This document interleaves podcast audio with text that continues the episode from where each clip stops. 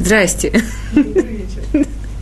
Меня зовут Эстер Фингендин, и мы начинаем а, уроки по новым решениям, по первым пророкам.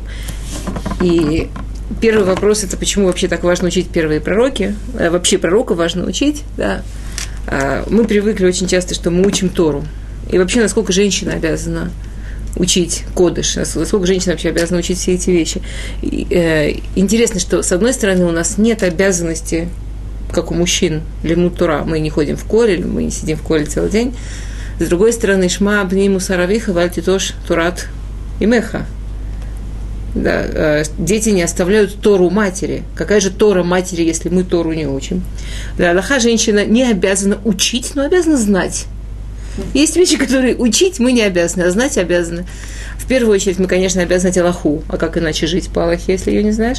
А с другой стороны, мы обязаны знать мусар. Мусар – это да, все, все, что касается, каким человеком быть. Мусар записан самим Всевышним, так же, как Аллаха в Танахе, в 24 книгах Танаха. Тора, Навим, э, и Ктувим, Тора, пророки и Писания. И, в общем, главное, что обязан знать каждый еврей, соответственно, конечно, тоже женщина, это Танах.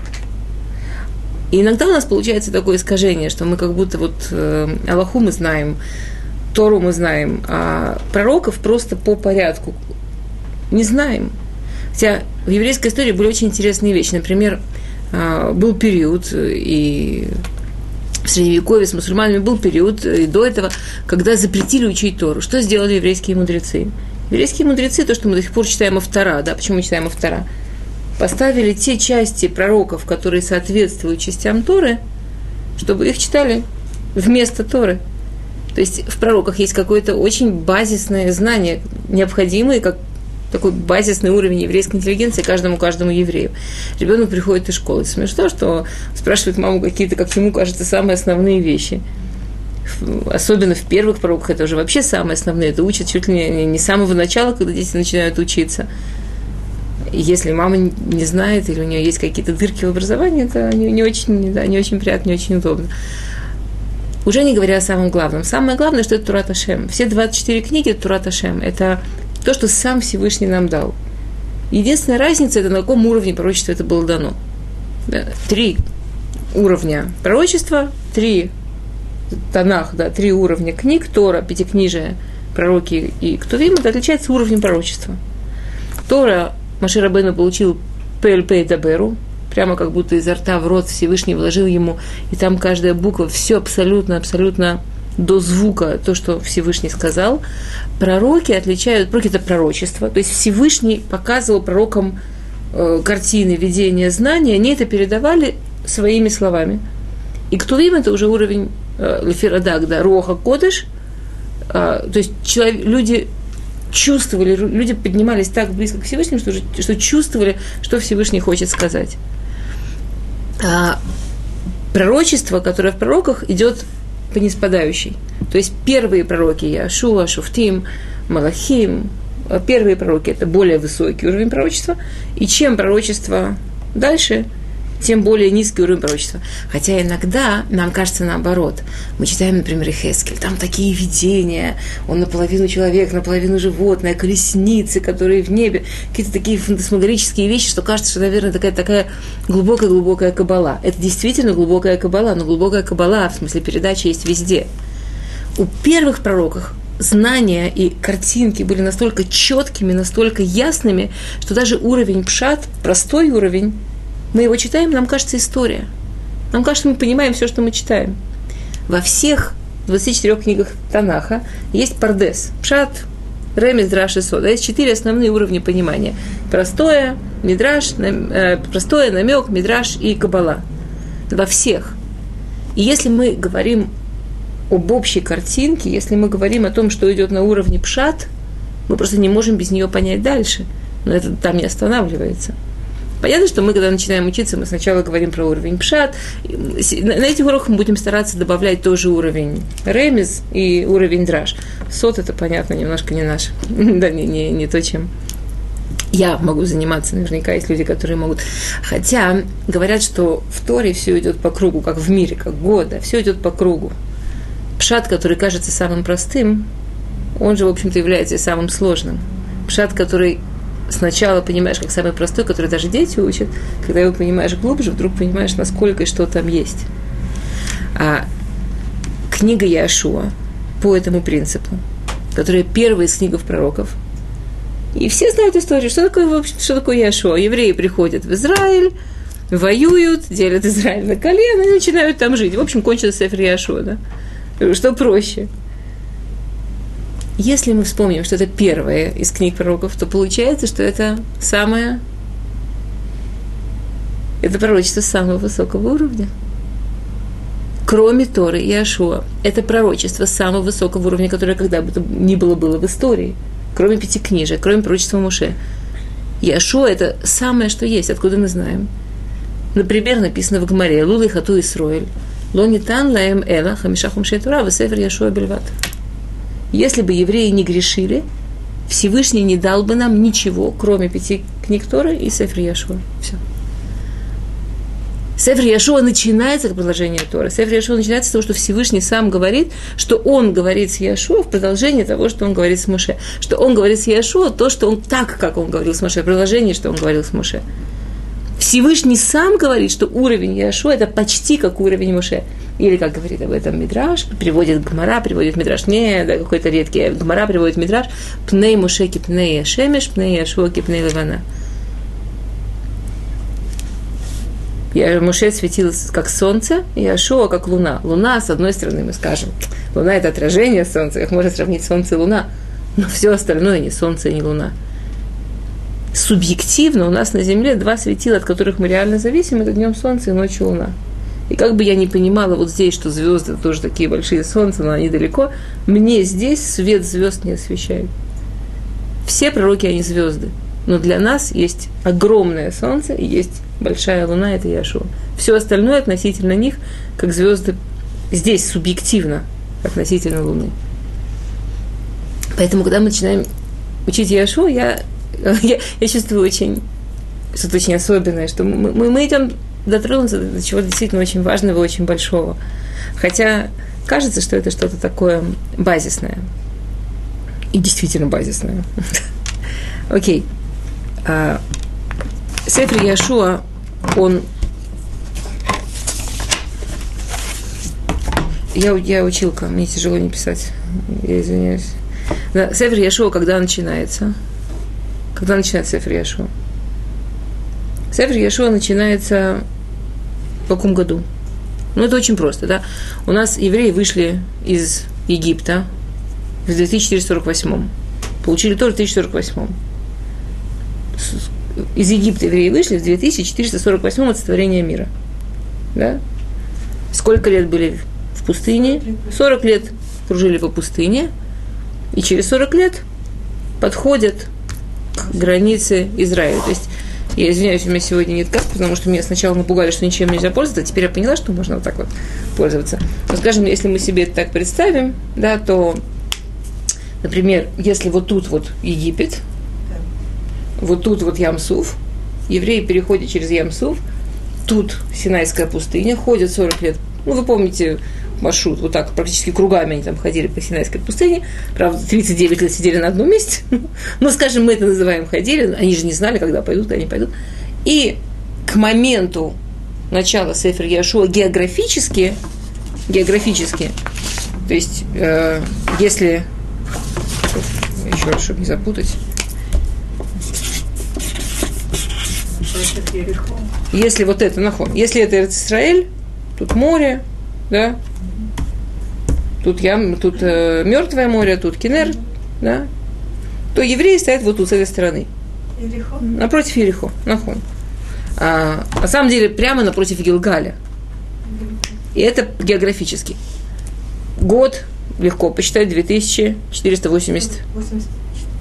8, 2448 очень легко запомнить. 2, 2, 2, 4, 4, 2, 8 это когда вышли из Египта, плюс 40. А на самом деле очень легко посчитать тоже день. Потому что Тора в Зота кончается на дне смерти Муше. Какого числа умер Муше? 7 Адара. Сколько дней оплакивали Муше? 30 дней. Значит, мы сейчас находимся ровно 7 Ниссана 2488 года. Стоим с другой стороны Ярдена не перешли еще Иорден, напротив, практически напротив Ерехо, и еврейский народ находится еще в очень-очень тяжелом состоянии, в очень тяжелом моральном состоянии. Смерть Муше была шоком. Чтобы понять, каким шоком была смерть Муше, я приведу мидраж, который, по-моему, он поражает воображение. В всяком случае, мое воображение совершенно поражает. А, когда, Муше, когда Яшу оплакивал Муше, семь дней оплакивал, месяц оплакивал и не мог успокоиться. Он получил пророчество. Пока был жив Муше, Яшуа не был пророком. Яшуа был великим человеком, учеником Муше, он пророчество не получал. Первое, первое пророчество, которое Яшуа получил, он получил после смерти Муше. Всевышний сказал ему, прекращай плакать. Ты думаешь, Муше умер только у тебя? У меня тоже умер Муше. И, и этот мидраж, он, он непонятный. Что значит Всевышний говорит, у меня умер Муше? Всевышний, как значит умер? Нет смерти. Как на иврите называется смерть? Нефтар. Человек уволился, и, и патер, с одной работы пошел на другую. Человек уволился из этого мира, пошел в великий мир, пошел в большой мир. Человек уволился из улама массы, из физического мира и пошел в вечность. Что значит Муше? Всевышний говорит, Муше это не был просто человек. Всевышний говорит, что Муше это, было, это была другая действительность. Пока Муше, если есть мидраж, да, что когда праведник уходит из города, это усерошим, это чувствуется. Там, например, про Якова написано, что когда он пришел, появилась вода, когда он ушел, исчезла вода. Как Лаван узнал, что Яков сбежал? Что вода исчезла.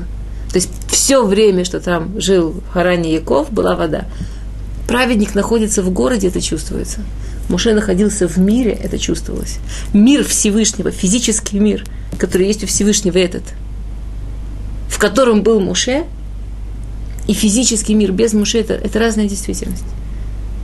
Всевышний говорит Яшуа, что ты платишь? У тебя только умер Муше, у меня умер Муше.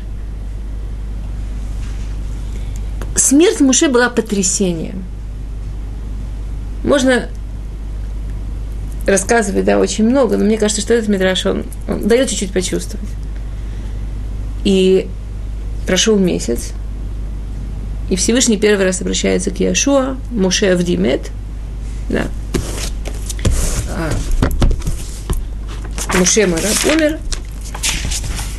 Виех Реймут Муше. И было после смерти Муше, Эведашем, раба Всевышнего. В Йом Рашем или Яшуа, сказал Всевышний Яшуа. Что? Яшуа? Яшуа.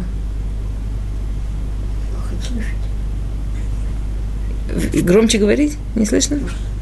Ну, если можно, немножко Только чуть погромче. Конечно, вы мне только скажите. Э, меня можно на разную громкость ставить, мне только скажите. Мишарет Мушеля и Мур. То есть есть несколько вопросов, которые спрашивают Мифаршим. Что нового сказал этот посук? Мы только что договаривались, что Сефер Яшуа по уровню святости – он практически, он почти на уровне Торы. Почти на уровне Торы. И вдруг приходит посук и повторяется. То, что Муше умер, я знаю из Торы. То, что Яшуа Мишарет Муше, дословно я знаю из Торы. Что этот посук мне пришел сказать? Этот посук пришел сказать несколько вещей. Первое, в частности, он пришел сказать «да». Это как Тора. Это продолжение Торы. Нахон ты все это видела в Торе? Так имей в виду, насколько то, что идешь учить сейчас, это почти на уровне Торы.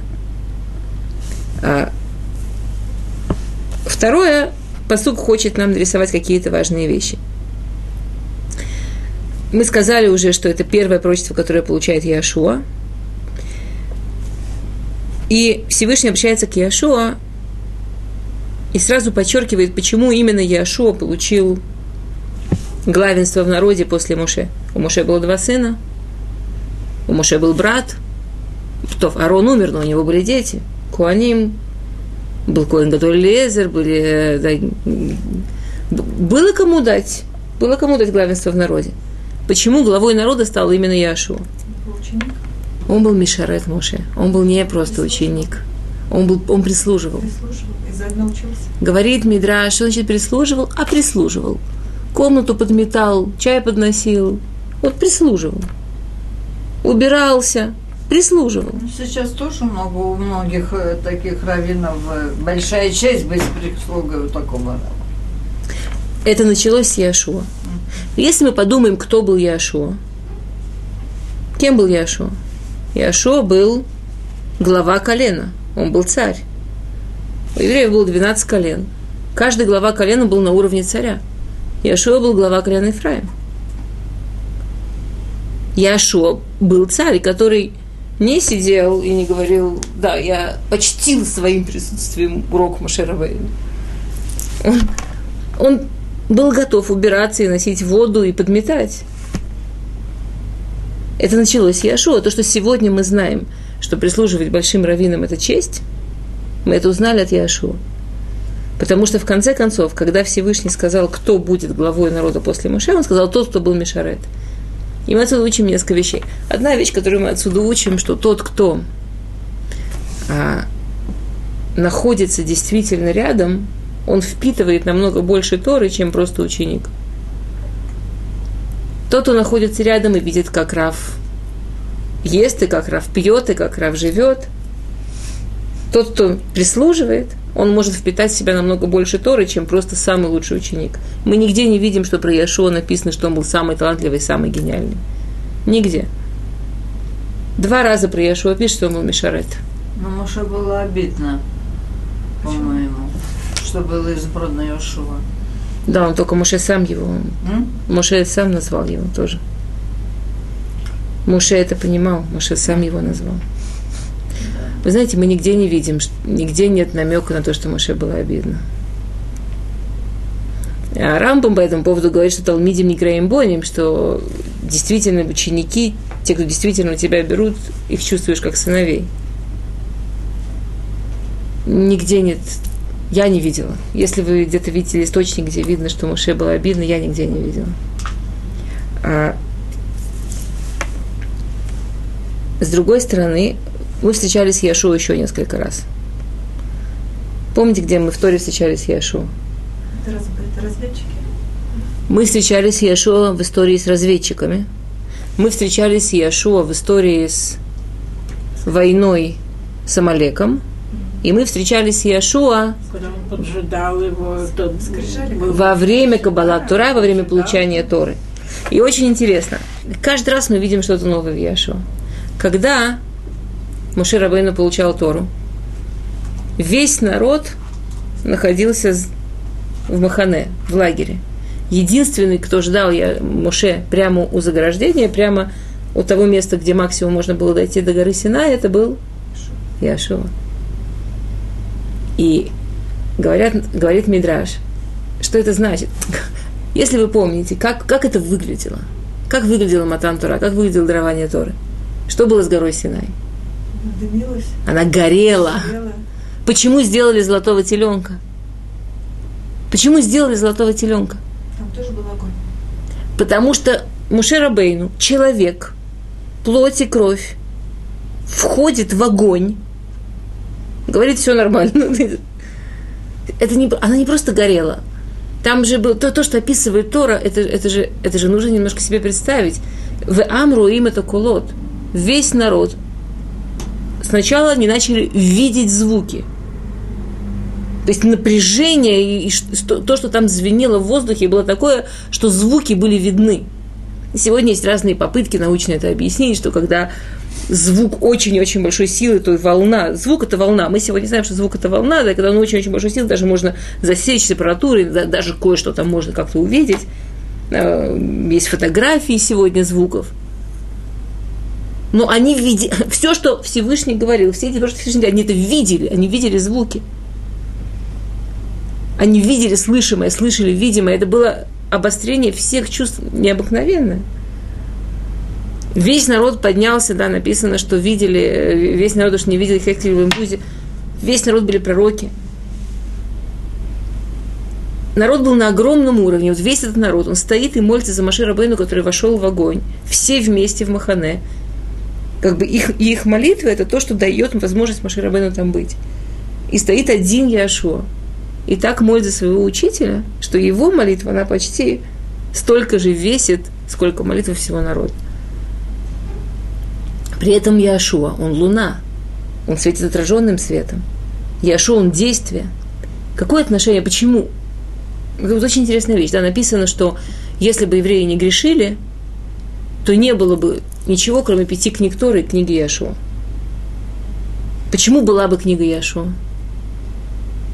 Зачем нужна книга Яшуа? Что такого важного в книге Яшуа, что она была бы в любом случае, даже если бы вообще... То есть, другими словами, эта Гмара говорит так, что все книги Навиим и Ктувим, они ответ на какой-то вопрос, а не ответ на какую-то проблему, а не ответ, а не объяснение, как жить. Например, мы увидим в книге Шуфтим, без Раташем, если мы будем учить, то мы увидим, что книга Шуфтим, она описывает все возможности, все круги проблемы, ошибок, и как из них выходить, и что с нами происходит в Галуте. Все возможности, не в Галуте в смысле за, за границей Израиля, а в Галуте в смысле внутри себя, внутри ошибок, внутри проблем. То есть, если бы не было этих ошибок, не нужно было бы Сефер Шуфтим. Если бы не нужно было знать, как действовать в Улама Эстер, в мире, где Всевышний скрыт, не нужно было бы Магеллат Эстер и так далее. Книга Яшо нужна была бы в любом случае. Что в ней? Есть два основных ответа. Один ответ – это что Тора показывает, говорит о соблюдении мицвод. Помните эту историю с Мироглим? Почему 10 Мироглим, 10 великих праведников отказались заходить в Израиль? Почему они хотели остаться в пустыне? Что такого замечательного в пустыне? Все, все готово. Это что-то другое. Я помню, я была маленькой девочкой, я первый раз приехала в синагогу, я так понимаю, что это был Пейсах. Я совершенно ничего не понимала. И я зашла в синагогу, большая синагога, знаете, в детстве это вообще казалось, ну, московская синагога хоральная, вообще там казалось что-то такое огромное. И когда я была там, я помню, что это был зал забит, забит людьми. Про второй этаж я, естественно, ничего не знала. Но я действительно была маленькая. И я там встала рядом с каким-то дедушкой, и Раф говорил на непонятном языке чего-то. И я у этого дедушки спрашиваю, что он говорит.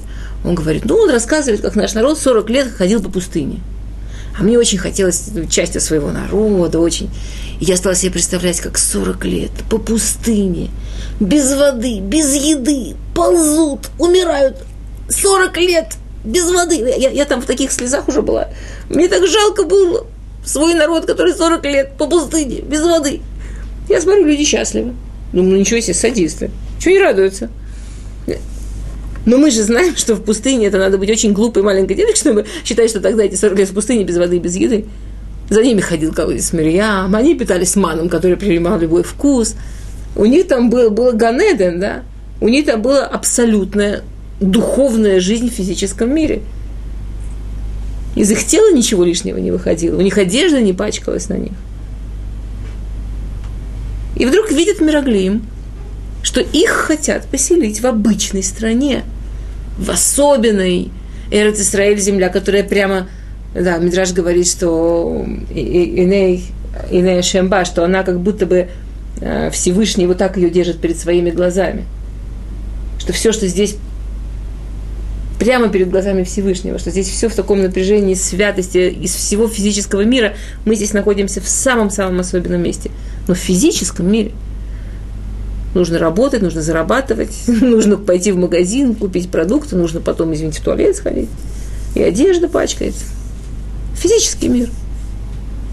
И говорят Мираглим, Эрецу Хелет Йошвея. Эта земля съест тех, кто в них сидит. Мы будем там, как обычные люди, физическая нас съест. От нас ничего не останется, от нашей духовности ничего не останется.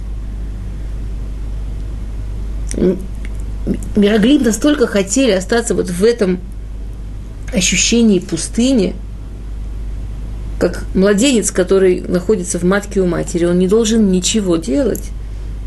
Он может развиваться, мы верим, что он там постигает какую-то мудрость особенную, что он там живет какой-то своей особенной интеллектуальной жизнью, которую нам очень трудно физически понять. И, и ничего не должен делать. Его там кормит – а потом он рождается, и роды очень страшно. И роды что-то очень страшно. Мидраж говорит, что если представить себе двойняшек, которые сидят в животе, один рождается, второй по нему сидит шива. По нему, второй уверен, что он умер. Он, ну вот он, ну, как это, туннель, в конце свет. И куда он там ушел? И, кстати, оттуда еще никто не возвращался.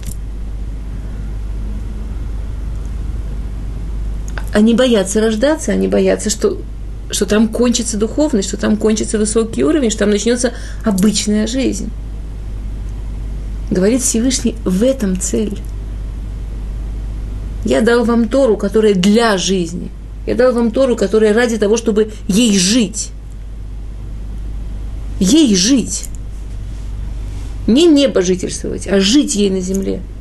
Тора – это то, что должно быть. Сефер Яшуа – это жизнь по Торе. Маше Рабейну – это устремление наверх. Яшуа – это как этим пользоваться внизу. Поэтому Милхем – это Малек, да, поэтому это война с Амалеком. Стоит Маше Рабейну на горе и держит руки наверх и соединяет с верхом, а внизу воюет Яшуа, а внизу побеждает Яшуа. Да, все время, что Маше Рабейну держит на руки наверх, он побеждает. И когда устают руки Маше, опускаются. бы народу, если бы Маше не стояла, подняв руки. Точно, Потому что когда руки падали от усталости, и ему сразу же поднимали руки, чтобы... но с другой Так что, стороны, да, не надо умалять роль Маше в этой во- войне с Амалеком и все приписывать Иешуа, как полководцу. я так прозвучала, что Я так поняла. Спасибо вам большое. Я вам очень благодарна. Я не имела в виду умолить руки, э, роли Моше. Но я имела в виду сказать, что в этом мире мы тело и душа. В этом мире нужно и то, и то. В этом мире нужно и то, и то. И Сефер Яшу, он очень похож на этот бой. Моше дал Тору, а на землю ее, как, как действие, как жизнь по ней принес Яшу. Точно так же, как это было в Милхеме Тамалек. Я не думаю, что это умаляет роль Яшу или роль Моше. Если бы Моше не дал Тору, не почему было бы здесь жить. Но если бы мы не жили здесь по Торе, не было бы смысла у Торы. Мы решили по Торе, зачем вы ее давать? Нахуй. И жить по Торе – это Сефер Яшу. Но и второе значение, почему Сефер Яшу так важно, что он Шивхаш Эрец Исраиль, что он прославляет Эрец Исраиль. То есть, в принципе, можно взять Сефер Яшуа и пойти по Сефер Яшуа по земле Израиля. Он, он восхищается и любит, и описывает каждый кусочек Эрец Исраиль. Дает нам почувствовать и понять важность каждого кусочка Эрец Исраиль. И насколько, да, все, что, все, что Эрец, это не совсем Эрец, и все, что земля, это не совсем просто земля. А, очень интересно, что я слышу Рав Головенец, что а, земля, слово земля, оно происходит от двух корней. От каких корней, Эрец? Да. и Рац. Не, а- Рац. Райш цадик, ларуц и... и Алиф. Нет, алиф не, корне, корне, корневая. Есть буквы, которые не корневые. Алиф, вей, вав, ют. Ра, а, то есть корень получается Так Эрец или Адама, что вы Эрец. Эрец. Да, это от Рац. Рацион. Бежать. И рацион. Рацион. Бежать и желать. Земля происходит от двух слов. Бежать и желать. Как будто слова разные. Корень один. В Лашон Кодыш мы знаем, что если корень один, значит есть связь понятий. Да, так он сказал так, что а, Эрец – это такое место, где мы все обязательно бежим, все обязательно к чему-то стремимся. К чему? К тому, что мы хотим. То есть проблема только решить, что я действительно хочу. Я всегда буду бежать к тому, что я действительно хочу. То есть в итоге я прибегаю к тому, что хотел действительно. Что я хотел действительно, можно посмотреть даже по результату. Я прибегу всегда именно к тому, к чему хотел. Мироглим боялись, что их настоящие желания, что настоящие желания людей будут очень далеко от того направления, куда бежать нужно. Яшу и Калев верили, что можно бежать туда, куда нужно. И никто не сказал, что это просто. Есть э, да, такое зна- знаменитое место, что в этом первом переке четыре раза повторяется одна и та же фраза. Три раза ее говорит Всевышний, один раз ее говорит народ. Четыре раза Яшуа говорят одну и ту же фразу. Хазак и амац. Только будь хазак, да, сильным и амац, и мужественным. Есть очень много перушим, есть очень много комментариев на эту фразу. Хазак и амац. А, один из них говорит, только будь очень сильным и мужественным, вести нас по дороге Торы, учить Тору. Там все время Хазак Амас рядом с тем, что Всевышний говорит Альтатуш Мятура, только, только будь с Торой. Это был первый эпизод в истории, когда евреи шли жить физической жизнью по Торе. С этого началось. И это требовало мужества. И это было, это было поразительно. Это, нам сегодня через, слава Богу, да, три с половиной тысячи лет еврейской истории по Торе это кажется общим местом. Если представить себе поколение, которое первое идет жить житейской жизнью на земле по законам Торы, они чувствуют, что это требует мужества. Молит Шува то же самое. Мы начинаем все сначала. Нахон. У нас разрыв большой. Да. Мы не знаем, что такое жить по Торе. Мы учимся. Мы учимся. С другой стороны, я думаю, что нам легче, потому что у нас все-таки есть рядом люди, которые так живут. Мы можем видеть, что есть люди, которые так живут. У нас есть пример, у нас есть история. Мы, хот... мы прыгаем в воду, конечно, мы делаем вещи, которые совсем-совсем непростые, Они тоже требуют мужества и силы. требуют много мужества и силы, но с другой стороны, хотя бы мы знаем, что это возможно теоретически. Мы видим людей, которые это делают. А они были первыми. У них не было даже примера, что народ так жил. Так жила семья Авраама, но они не были обязаны. Это было по желанию. Рацион или роц? Это поэтому было как бы очень большой рацион. да. А,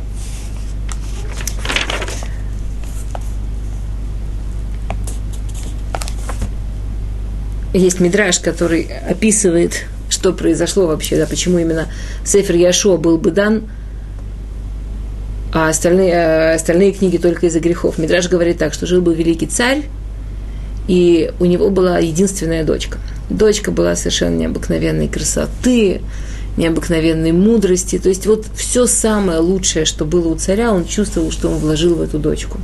И эта дочка была для него самое-самое дорогое, что есть на свете. И пришло время ее женить. Приходят женихи жениться. Ей никто не нравится.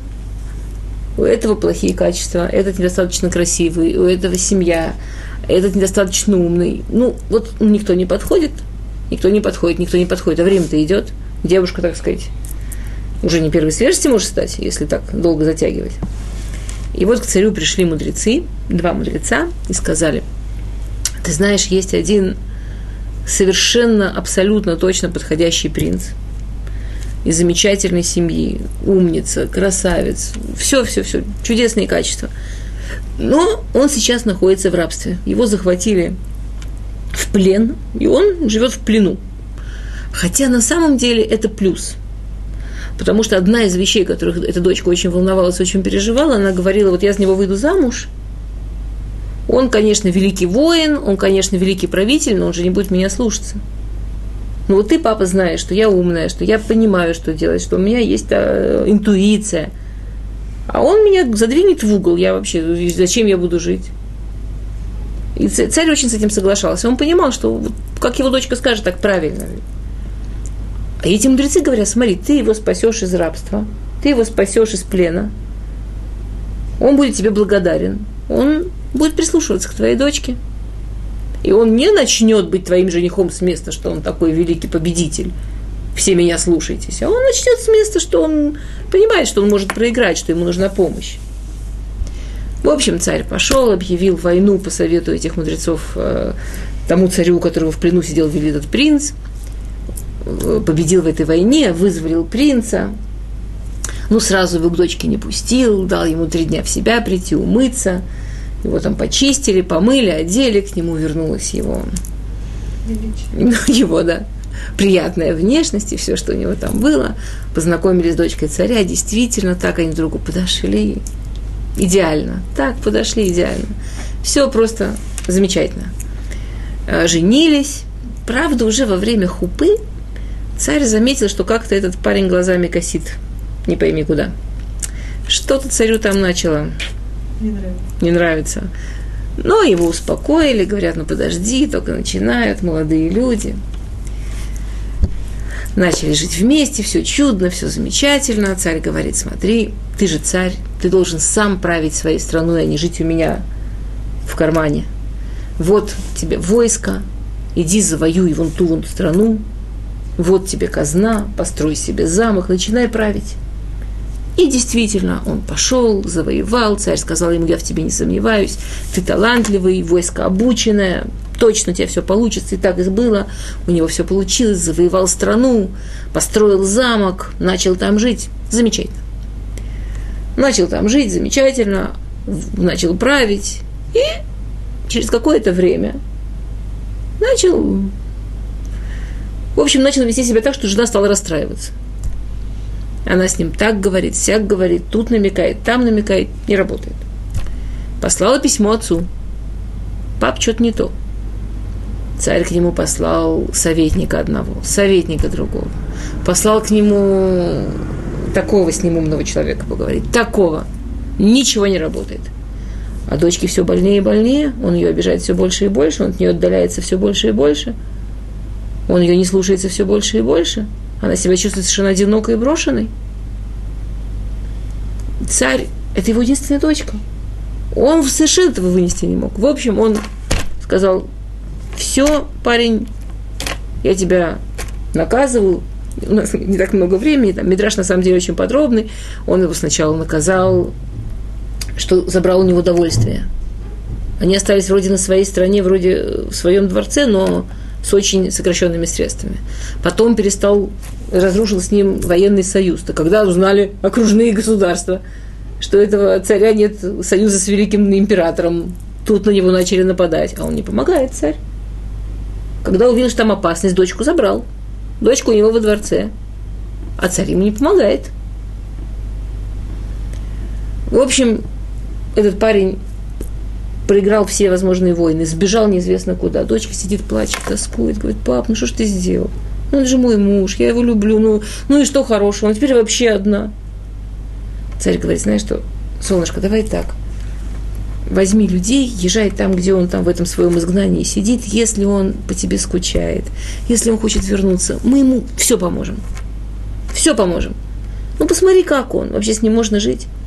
Она его нашла, приехала. Он там маскируется. Он там совершенно ведет себя, как будто он и не был никогда принцем.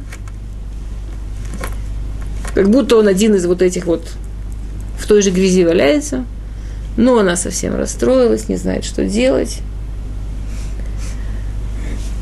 Царь говорит, знаешь что, давай построим неподалеку от того места, где он там в этой грязи валяется, дворец, похожий на то, где ты раньше жила. И ты там будешь жить. Ну пусть он вспомнит, что он потерял. Это Мидраж. Ну, Немшаль понятен. Царь это Всевышний, принц это еврейский народ, дочка это Тора, Египет, Хупа, когда мы уже буквально рядом с Арсенай сделали Хетекель. Когда царь послал принца быть сам по себе правитель страны, когда царь послал принца отвоевывать себе страну и быть правителем, это похоже на что? На Сефер Яшу. Это Сефер Яшу. Пока они живут дружно, мирно, конечно, непросто – Люди женятся, что у них первые годы простые, пока друг к другу притрутся? Конечно, непросто. Но в этом нет проблемы, что непросто. Ну, конечно, бывают ошибки. Не проблема, что есть ошибки. Проблема, когда измены начинаются. Вот измены это начинается с Сефершуфтим. То есть, в общем, да, э, судьи. Там уже начинается да, что-то более сложное, более болезненное. А, когда Яшуа тоже, мы нигде не видим, что к нему отношение как, как бы, да, он был, э, он получил. Очень интересно, что Яшуа свое величие получил. И это в Торе символически написано в его имени.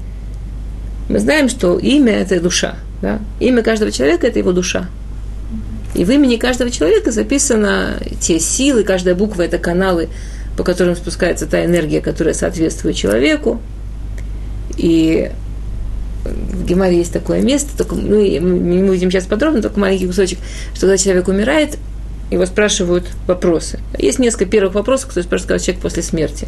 Хикита Лагиула, ждал Машиеха, знаете, есть несколько вопросов. Один из первых вопросов, который спрашивают человека после смерти, как тебя зовут? Как тебя зовут? То есть это определяет. И это самый трудный вопрос. Есть страшные мидрашим по этому поводу. Есть страшные мидрашим по этому поводу. Я не хочу сейчас в это уходить, да что это очень тяжелый вопрос. Человеку очень трудно, иногда бывает, сказать, как его зовут, потому что имя – это душа. Насколько ты знаком со своей душой, насколько ты соответствуешь своей душе. А, например, э, то, что мы знаем, э, есть такой обычай. Ой, я забыла, кто это сказал. Если вам интересно, я скажу, где это написано. Мне выпало, из в какой книге это написано. Это, об этом пишет, это, это, это, это приводит тоже Воложенер, но он это взял из... То, если вам интересно, я посмотрю, где это написано, а, а, что как человеку, например, есть такая сгула, есть такой совет, как что может помочь человеку вспомнить свое имя, это посук. Почему, что почему в конце Амиды мы говорим посук на свое имя, что это что-то, что очень может помочь человеку потом вспомнить. Что когда в конце Амиды человек каждый раз говорит посук на свое имя, да, то это то, что ему потом после смерти может помочь вспомнить.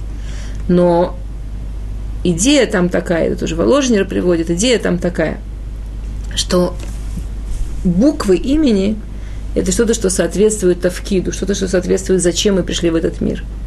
И когда мы делаем грехи, мы стираем буквы имени. Мы стираем свое соответствие себе в своей душе.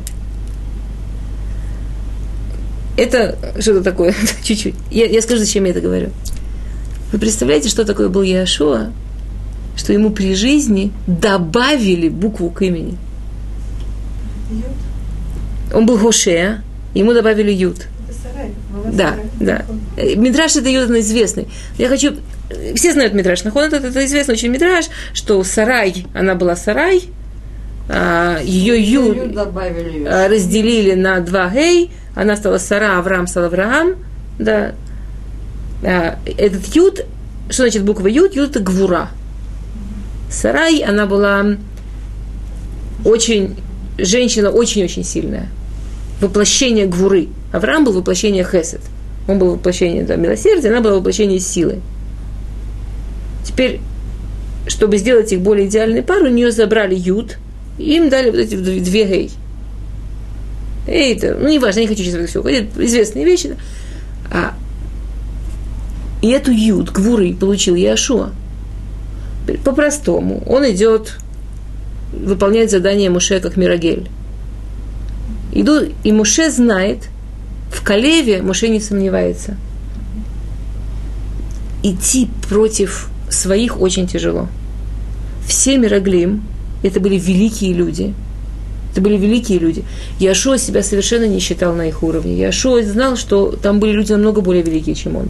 Например, есть очень интересный мидраж, что Яшуа думает, когда Муше его послал воевать в Милхемет Амалек. Там ужасно интересный мидраж. Яшуа говорит, есть более великие, чем я. Но раз меня послал Муше, значит, моя работа победить. То есть он не в себя верит, он верит в Муше. Он знает, что есть более великие, чем он.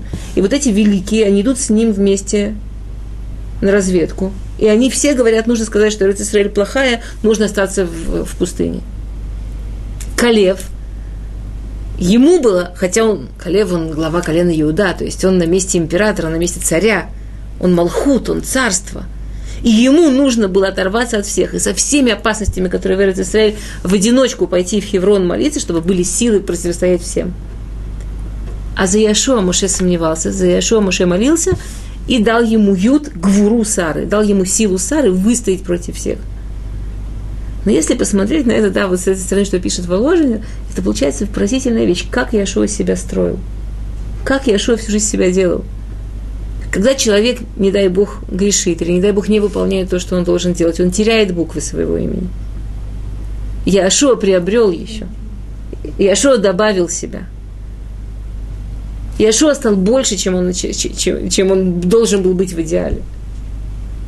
Из Гошея стал Егошуа, да. И а, Всевышний, э, когда они плакали, да, когда они плакали, при этом Яшуа, это очень интересно, как, какие качества нужны, чтобы быть предводителем народа. Так первое, с чем мы сталкиваемся, что только что они вот сейчас только-только кончили плакать. Что случилось, когда они оплакивали Муше? Забыли 300 аллахот. Да, забыли 300 законов. А как это случилось? Частично это было наказание Яшуа. Последний разговор между Моше и Яшуа был такой. Моше позвал Яшуа и сказал, я ухожу, подумай, если что-то, что ты хочешь еще узнать, подумай, если что-то, что ты хочешь еще чему у меня научиться, у тебя есть возможность. Сказал ему Яшуа, я всегда был с тобой, я всегда был рядом, я учился всему, что учил, я, мне не нужно. Из-за этого, когда оплакивали Муше, он забыл 300 аллахот. Забыли. Не дай бог, нет. Нет. Все начисто забыли. За эти 30 дней, что они плакали. Не дай бог, нет. Они забыли 300, даже не аллахот. Э, Это как бы 300 уточнений, 300 тонких очень вещей. Не, никто не забыл мясное молочное, никто не забыл какие-то большие вещи, но были 300... То есть, с одной стороны, первый урок, который получил Яшуа, как глава народа, что самое страшное, что может случиться с человеком, когда он глава, когда у него большая ответственность, это даже трудно сказать про то, что он сказал Маширабей, но в этом была правда, но в этом есть какой-то оттенок на его уровне гордыни, гава. То есть У кого? у. Хорошо. Еще какая? это, Мифашим пишет, что это, что, это, что это запах гавы. Он не сказал это я. Нет. Он сказал объективную реальность. Я всегда был рядом. Я всегда, я всегда был с тобой. Я, я, я, все, я, я все научился. Я не оставлял вопросов нерешенных. Я спрашивал тебя сразу. Но на уровне Яшуа в этом был запах гавы. Первое, что должен человек, который получает какой-то большой тавкид, да, большое, большое, большое место, первое, что должен себя проверять, это не упасть в гаву. Первая ловушка, первое, что может человека изменить, сломать, это гава. С другой стороны, что ему говорит Всевышний? Мушев Димет атакум авор это ярденазе, это выколя амашеритха. Муше умер, а ты должен перевести народ через Ярден, ты и весь народ, который с тобой. Ярден, если мы говорим, что, что кроме того, что Сефер Яшу у него есть история, понятно, что у него есть намеки, и понятно, что у него есть более-более глубокие уровни. От какого корня слова Ярден? Я рада. Ярад. Ереда. Ярден символизирует скромность. И Ярден символизирует Анава. Да. Говорит Всевышний, но Ярден тоже нужно перейти. То есть нельзя быть очень, нельзя задаваться, но правитель не имеет права быть слишком скромным. То, что мы потом увидим в Шауле. То, на чем споткнулся Шауль. Правитель должен все время очень работать над тем, чтобы быть с точки зрения качества на золотой середине. Он должен быть для народа представителем власти. Он должен быть для народа чем-то, что уважают. Тем более Яшуа, что его место было очень сложное. Когда Всевышний, когда народ, и когда еще Муше в Торе говорят ему Хазак Веамаз, будь твердым, мужественным, говорит Мидраш, на что это похоже, что была мама, которая очень любила своего ребенка, хотя видела его недостатки. Но так его любила, что готова была с собой его кормить. Но она хочет, чтобы ребенок научился. Ребенку нужно выйти в реальную жизнь. И говорит это мама учителю. Я тебя прошу, вот ты его учитель, держи его в руках, дай ему границы, дай ему тоже строгость. Говорит Мидраш, Моше Рабейну, как он говорит про еврейский народ, разве я его родил, да? Моше Рабейну, он был для еврейского народа всегда как мама. Он вынашивал. Яшо, у него была работа Рэби, у него была работа учителя, поставить границы, в границы колен, границы соблюдения мецвод, границы, как живут с Торой, границы физические, границы духовные, это все, весь Сефер Яшо, все время нужно видеть, как он написан буквально, И что это говорит нам? Если последняя минута, которая у нас осталась, да, а, если мы посмотрим, Яшуа вводит евреев 10 минут? А, замечательно. Я по часам, половина-половина. Класс. У нас осталось еще время.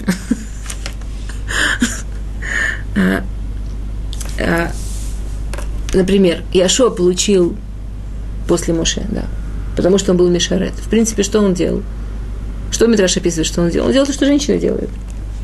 Мыл, подметал, был рядом. Мы не обязаны учить Тору, но то, что мы делаем, мы рядом. То, что мы делаем, это, это, это, это, это заслуга Торы. Если мы посмотрим, кто называется Имаш или Малхуда, кто называется матерью царства, кто называется матерью Торы, матери, жены, мы и без женщины. Понятно, что это очень интересно посмотреть, что то, за что прославляют Яшу, это, в общем, в наше время это такая женская работа, да. А, другой пируш говорит, что почему именно Яшуа смог научиться у Моше, потому что он его уважал.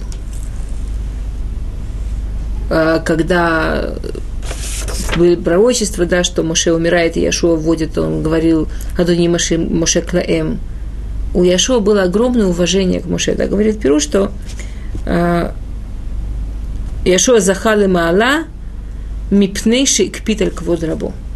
Он действительно, у него было очень сильное качество уважения к Моше.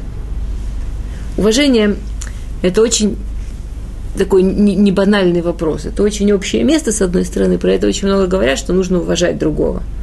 Уважать Рава, уважать мужа, уважать ребенка, уважать другого – на самом деле это очень а, основа уважения в том, что я понимаю, что я не могу другого понять до конца. Основа уважения в том, что я понимаю, что я никогда не допойму до конца другого человека, что у него есть какая-то духовность, какая-то высота, что-то особенное, что это только его. И нам с этим очень трудно.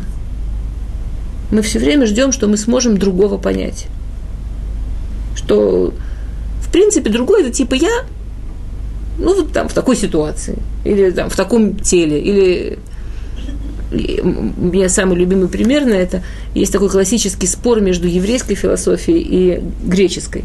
Да? Мы говорим, что Олам Кадмон, то есть что Всевышний был, а потом Всевышний создал мир, что было момент начала физического мира, да? А греческая философия говорила, что мир бесконечен, что мир никогда не начинался. Не было момента начала. Теперь, если подумать, что они говорят, они говорят очень простую вещь. Они говорят, они признавали Всевышнего. Все философии признавали существование Всевышнего до буквально лет сто назад. Они говорят, мы знаем про Всевышнего, то, что и мы знаем, что Всевышний абсолютен, что он был всегда, что он, был всегда, что он неизменим. Мы, мы это знаем. Как можно сказать, что Всевышний что-то вдруг начал? А что было вчера? То есть греческая философия говорит на самом деле поразительную вещь. Они говорят так, это ужасно нерелигиозно сказать, что мир когда-то начался.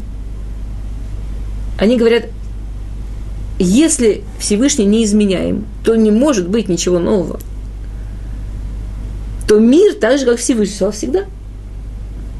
Извините, что вдруг Всевышнему что-то в голове изменилось, он решил, а, сегодня мир создал. Ну, если мы про него знаем, что он не изменяем – и вдруг приходят еврейские мудрецы, ну, как бы типа религиозные, да, и говорят как бы менее религиозную вещь. На самом деле, что говорят еврейские мудрецы, что говорят греческие мудрецы? Греческие мудрецы говорят так. Если я понимаю, что Всевышний не изменяем, то я не понимаю, как могло что-то измениться. То я не понимаю, как он мог создать мир, которого не было говорят еврейские мудрецы, а я понимаю, что я Всевышнего не понимаю. А я понимаю, что Всевышний это что-то больше, чем я. И я не могу его понять до конца. Я понимаю, что Всевышний это что-то настолько огромное, что смешно пытаться мерить его по мне. Что если бы мое неизменение значило того, что не будет нового, это значит, что у Всевышнего так должно быть. То есть, если я уважаю Всевышнего, то это значит, что я не жду, что, а, окей, ну, немножко времени пройдет, там, кабалу выучу, и тогда пойму. Это значит, что я понимаю, что до конца не пойму никогда. Есть что-то больше, чем я. Вот это больше, чем я, оно есть всегда в другом. Яшуа мог действительно учиться у Муше, потому что он понимал, что он не понимает. Потому что он понимал, что в Муше есть что-то больше, чем он. Потому что действительно уважал Муше. Невозможно уважать кого-то, в ком видишь только отражение себя. Ну, так. Насколько разрешаешь, да? Окей. А, последняя э, часть, за последние пять минут мы можем успеть закончить Перекалев. А, Перекалев заканчивается на том, что а, Яшу обращается к трем коленам, Рувен Гад Хаци Минаше, да, Рувен Гад и половина колена Минаше, что они должны идти воевать за Израиль. И это известная история, что я тут рисовала замечательную картинку в преддверии урока. Это Израиль, это море. Чтобы было понятно, да. Это кинер, это кинер, это кинер, это, это Ямсуф. Теперь, они получили, Ам Израиль мы договорились, что стоят вот тут примерно. Они получили территории с другой стороны Ярдена. В чем было, в чем, что, что там было? А, их обвиняли, что они хотели только эти пастбища. На самом деле, что там было? Если мы посмотрим на Эрцисраэль, я здесь как-то мелко нарисовала, смотрите, вот границы Эрцисраэля. Они, кстати, описываются в нашем переке. С этой стороны море, с этой стороны пустыня. То есть ни с этой стороны, ни с этой особо никто не нападет. Тут одни плештим. Я тут сиреневым написала народы, которые здесь живут.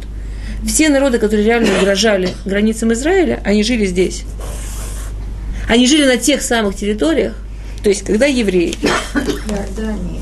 скажем, вот тут, давайте так, вон там Египет, там Египет, тут Синайская пустыня, тут ходили-ходили, да, и вот тут, вот с этой стороны подходят к Израилю, да, и здесь должны были воевать с Амоном, с Муавом, да, это Муав, это Амон, это Медьян, это Идом, это Башан.